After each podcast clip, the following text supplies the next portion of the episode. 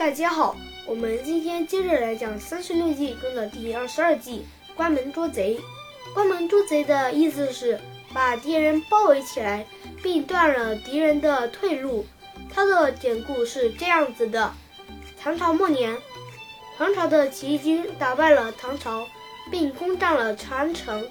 一次，唐朝带了很多的士兵要去攻打黄巢的起义军。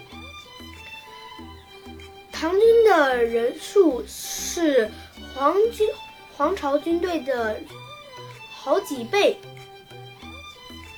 有的士兵建议黄巢撤退，有的士兵建议黄巢正与唐朝的军队正面交锋。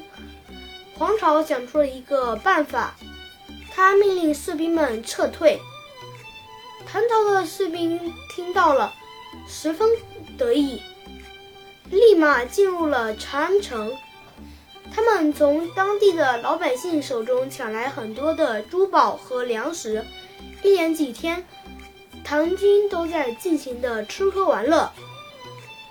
一天，守城的士兵喝得醉醺醺的，忽然看到黄巢的起起义军，吓了一大跳。黄巢的起义军把守城的士兵绑了起来。